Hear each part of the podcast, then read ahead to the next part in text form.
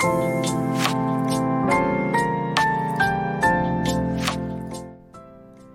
嫁ラジオ弓嫁です。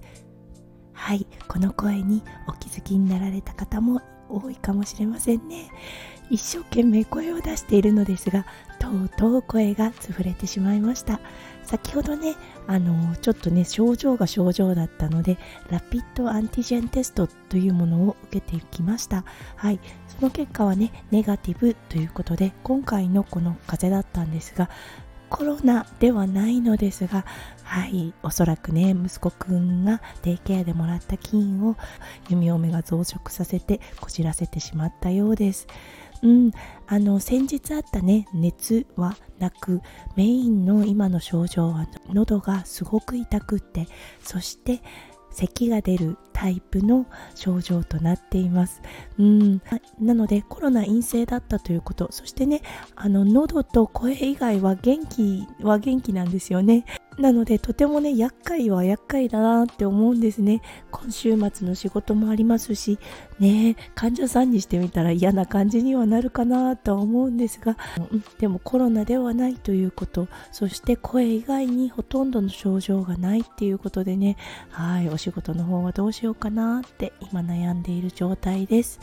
うん。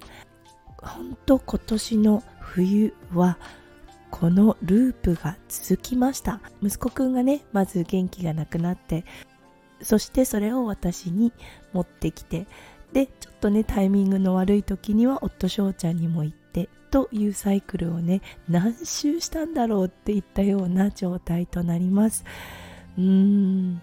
でもねこうやって免疫をつけていくのかって思うとそしてねおそらく私も子供の頃は同じようなことをしたんだろうなって。そしてそれをねお母さんとかお父さんにはいあの移していたのかなって思うとこれはねもう歴史は繰り返すではないですけれども必要なことなのかなとも思います。はい。今回のねこの風を経てお話ししたいこと実はたくさんいっぱいあるんです。いろんなことに気がつきました。うん、なのでね、この声が回復したら、はい、皆さんにまず一番にその気づきをシェアさせていただきたいと思います。はい、それでは金曜日の午後ということで、楽しいことをプランされている方も多いのではないでしょうか。皆さんのね一日がそしてね週末がキラキラがいっぱいいっぱい詰まった素敵な素敵なものになりますようゆみゆみ心からお祈りいたしております。それではまた明日の配信でお会いできることを本当に心から楽しみにしております。うん。言霊っていうこともありますので言ってしまいましょう。それではまた明日の配信でお会いしましょう。数秒前より。元気になれる弓嫁ラジオ弓嫁でした。じゃあね。バイバーイ。